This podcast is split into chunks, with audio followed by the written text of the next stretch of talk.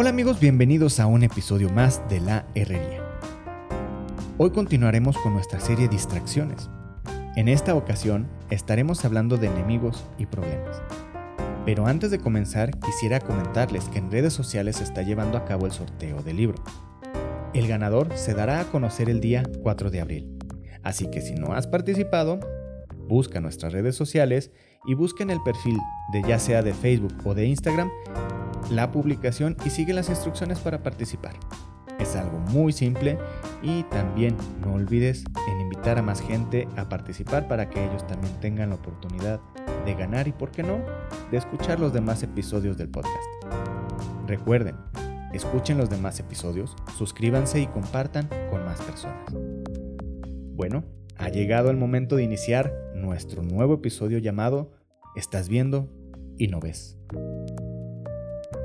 El próximo 26 de abril habrán pasado 36 años de lo que muchas personas catalogan como la noche del fin del mundo. El 26 de abril del año de 1986 sucedió una catástrofe ambiental que permanecerá en esta tierra por mucho más tiempo de lo que creemos. Estoy hablando del accidente nuclear en la planta Vladimir Ilich Lenin, o mejor conocido como el accidente nuclear de Chernóbil. Esta planta está ubicada a un par de kilómetros de la ciudad de Pripyat y a 18 kilómetros de la ciudad de Chernóbil, en Ucrania, que en aquel entonces pertenecía a la desaparecida Unión Soviética. Errores humanos y mecánicos fueron los detonantes de la que ha sido catalogada como la peor catástrofe ambiental de todos los tiempos. Con la explosión del reactor número 4, modelo RBMK, toneladas de material radioactivo fue liberado a la atmósfera. Y así fue como infinidad de problemas rodearon a las pequeñas ciudades de Pripyat y Chernóbil, ya que eran las ciudades más cercanas al reactor. Los científicos hablan de materiales como el xenón 133, dióxido de uranio, plutonio 239, yodo 131, cesio 134, cesio 137 y estroncio 90.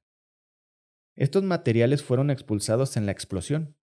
Estos nombres suenan bastante extraños para muchos, pero lo más extraño eran las miles de millones de partículas radioactivas que no se veían pero que sí podían sentirse en la piel, en la garganta, en los ojos, y también eran visibles sobre la piel de algunas personas que intentaron acercarse lo más posible, ya que algunas de esas personas presentaron lo que científicos llamaron bronceado nuclear. Algunos de estos materiales estuvieron presentes por algunos días, otros estarán presentes por algunos años, sin embargo, la zona puede ser útil para el ser humano entre unos seis siglos o más de 22.000 años. Durante ese tiempo, ese enemigo letal, llamado radiación, estará presente en ese lugar. El daño que causó ese enemigo, llamado radiación, es incalculable. Se perdieron ciudades, mascotas, edificios. Sin embargo, lo más importante que se perdió fueron vidas humanas. Gracias a la explosión del reactor se desató un incendio que cada vez se hacía más y más fuerte, y emanaba de forma incontrolable e invisible más radiación. Para intentar controlar esa situación, se decidió crear un grupo llamado los liquidadores, que trabajarían para poder sofocar el incendio y controlar toda esa situación. Este grupo estaba conformado por bomberos, soldados, trabajadores de la planta, mineros y civiles, quienes se presentaron al, al accidente, en el lugar del accidente, y prestaron sus servicios para intentar ayudar a controlar el caos.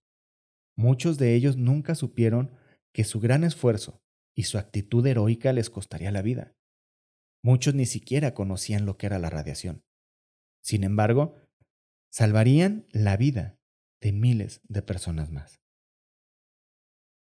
tanto el personal de la planta, los habitantes de las ciudades de Pripyat y Chernóbil, como el gobierno de la Unión Soviética, solo hicieron una pregunta. ¿Qué vamos a hacer? Una desesperación llenó aquel lugar y la vida de las personas que al verse rodeados de ese gran problema, un problema que tenían enfrente, sus mentes solo se llenaron de dudas y pensaban, esto no va a terminar. Esta es la noche del fin del mundo. En la Biblia podemos observar una historia en la cual una persona se llenó de desesperación al verse rodeado por el enemigo. Sin embargo, el poder de Dios hizo que todo saliera muy bien. En Segunda de Reyes, capítulo 6, versículos del 8 al 17, podemos observar cómo el profeta Eliseo estaba siendo perseguido por el rey de Siria. El rey Aram de Siria entraba constantemente en guerra contra el rey de Israel. Intentaba tenderle algunas emboscadas para que pudiera derrotarlo.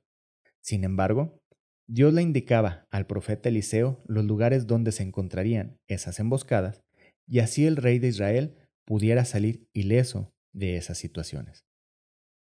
Esto provocó que el rey de Siria tuviera mucha molestia y desconfianza de su ejército y su personal, por lo cual les preguntó, ¿quién está informando al rey de Israel? Las personas presentes le contestaron que ninguno de ellos era quien daba aviso al rey. Era el profeta Eliseo quien se encargaba de prevenirle, ya que él sabía hasta lo que hablaba el rey Aram en la intimidad de su alcoba. Este conocimiento, el profeta Eliseo lo obtenía gracias a que Dios se lo decía. El rey Aram mandó a su ejército a Dotán, lugar donde se encontraba Eliseo, y así lo pudieran capturar. El ejército partió con sus tropas, caballos y carros de guerra durante la noche hacia Dotán. A la mañana siguiente, el sirviente del profeta Eliseo se despierta y lo primero que vio fue un ejército rodeándolos, listo y preparado para capturarlos. Al verse rodeado, ese joven solamente gritó, Oh Señor, ¿qué vamos a hacer? La reacción y la respuesta que da Eliseo a su joven sirviente está llena de paz, amor y sabiduría que solamente Dios puede dar. Eso no significa que Eliseo no haya visto que se encontraba rodeado, pero él puso toda su confianza en el poderoso Dios que sabía lo que el mundo hace en la intimidad de su alcoba. La respuesta del profeta Eliseo fue, no tengas miedo, hay más de nuestro lado que del lado de ellos. Y oró, oh Señor, abre los ojos de este joven para que vea. Aquí es el punto clave del día de hoy. En pocas palabras, Eliseo le dijo a su acompañante, estás viendo y no ves. Cuando el sirviente levantó la vista pudo ver que la montaña alrededor de Eliseo estaba llena de caballos y carros de fuego. Todos hemos tenido problemas grandes y pequeños, fuertes o no tan fuertes. Sin embargo, la forma en la que afrontamos y hacemos frente a los problemas se deriva de nuestra relación con Dios. Eliseo era un profeta, era quien transmitía al pueblo la palabra de Dios y su sirviente no tenía la relación tan estrecha que Eliseo tenía. ¿Cómo enfrentas tus problemas? ¿Como Eliseo o como el sirviente? ¿Con confianza y tranquilidad o con desesperación y miedo? Muchas veces cuando los problemas llegan a nuestras vidas, en vez de pedir ayuda a Dios, en vez de orar a Él y pedir su misericordia, tomamos una pala y comenzamos a cavar nuestra propia tumba. Nos damos por vencidos sin haber hecho el mínimo intento por luchar. Vamos por la vida con una actitud de muerto viviente, como si hubiéramos salido de The Walking Dead. La frase hay más de nuestro lado que del lado de ellos nos hace las cuatro preguntas que Dios le hizo a Adán en el jardín del Edén y que vimos en el episodio anterior. Pregunta 1. ¿Dónde estás? Eliseo se encontraba con Dios. Tenía una relación estrecha, la cual le proporcionaba confianza y sabiduría cuando los problemas se presentaran. Caso contrario, su sirviente, al ver un ejército rodeándolos, confió más en su fuerza, en su habilidad, en las personas que le rodeaban, que tal vez eran pocas o nulas. Y eso lo llevó a desesperar y a comenzar a gritar. ¿Y tú ¿Dónde pones tu confianza? ¿Dónde está tu confianza cuando los problemas se presentan? Pregunta 2. ¿Y quién te ha dicho? ¿Quién le dijo al sirviente que se encontraba solo? Él se sintió rodeado, abrumado, veía un ejército listo para atacar, pero no vio que el ejército del rey Aram estaba rodeado por el ejército de Dios. Su desesperación no le permitió ver más allá y al profeta Eliseo Dios le mostró que no se encontraba solo, que Dios ya lo tenía todo bajo control y que lo protegía. ¿Y a ti, quién te dice cómo estás cuando se presentan los problemas? Pregunta 3. ¿Acaso comiste de ese fruto? Recordamos que Adán y Eva creyeron las mentiras que les dijo la serpiente sobre comer el fruto que Dios les había prohibido. Asimismo el sirviente creyó esa mentira, de que se encontraba solo en esa situación, de que no iba a salir de ahí. No recordó que se encontraba acompañado del profeta que Dios había elegido para ser quien instruyera al pueblo con su palabra. Olvidó que Dios era quien le decía a Eliseo lo que sucedía en la intimidad de la alcoba del rey Aram. ¿Y tú confías en Dios, quien tiene el conocimiento de todo?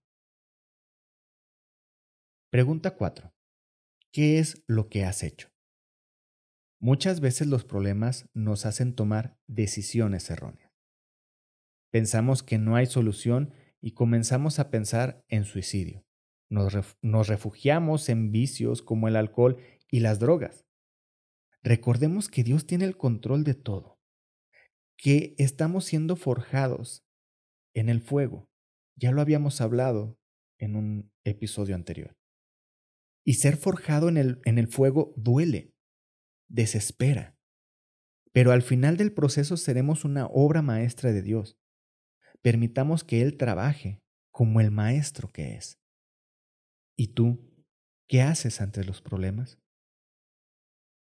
Así como el accidente de la planta nuclear de Chernóbil, los problemas pueden ser invisibles, como una enfermedad o algún padecimiento. Pueden ser tóxicos, como todos los materiales radiactivos que se arrojaron a la atmósfera por la explosión. Pero debemos recordar que hay más de nuestro lado que del lado de ellos. Recordemos que tenemos una familia en nuestras iglesias, con nuestros pastores, con nuestros líderes.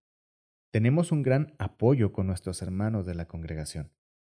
También tenemos hermanos, amigos, esposos o esposas, hijos o hijas que siempre estarán ahí, para que en el momento que sea necesario, se unirán como aquel grupo de liquidadores y lucharán hombro a hombro con nosotros esa batalla, acompañándonos en lo bueno y lo malo, y así poder salir victoriosos de los problemas, recordándonos que Dios tiene un propósito para todo. Las distracciones entran en nuestra mente al solo creer que los problemas no tienen solución al sentirnos rodeados o encerrados por enemigos o problemas. Estamos dejando de lado la bendición que Dios tiene para nuestras vidas. Olvidamos promesas que nos ha dado Dios y olvidamos que tenemos vida en abundancia gracias a su Hijo Jesús. En Primera de Tesalonicenses capítulo 5, versículo 16 al 18 nos dice, Estén siempre alegres, nunca dejen de orar, sean agradecidos en toda circunstancia pues esta es la voluntad de Dios para ustedes, los que pertenecen a Cristo Jesús. No permitas que los problemas te distraigan, que quiten tu vista de Jesús. Recuerda que Él ya venció a la muerte, a las enfermedades, a toda mala situación. Él ya la venció en la cruz. Hay mucha gente orando por nosotros en este momento, sin que las conozcamos, no sabemos sus nombres ni siquiera sus nacionalidades, pero ellos están luchando por nosotros, hombro a hombro, Lo mismo podemos hacer por alguien más. Ora por alguien que conozcas o que no conozcas. Tengas conocimiento de sus problemas o no lo tengas. Te invito a ser agradecido en todo momento, sea un momento bueno o sea un momento malo. Dios tiene un propósito. Permite que Él trabaje, que haga lo que Él sabe hacer mejor. Y si sientes que necesitas ayuda, recuerdas que siempre habrá alguien dispuesto a extenderte la mano. Busca a Dios y siempre recibirás una respuesta. Y recuerda, hoy comienza la historia de tu historia, la leyenda. Hasta el próximo episodio.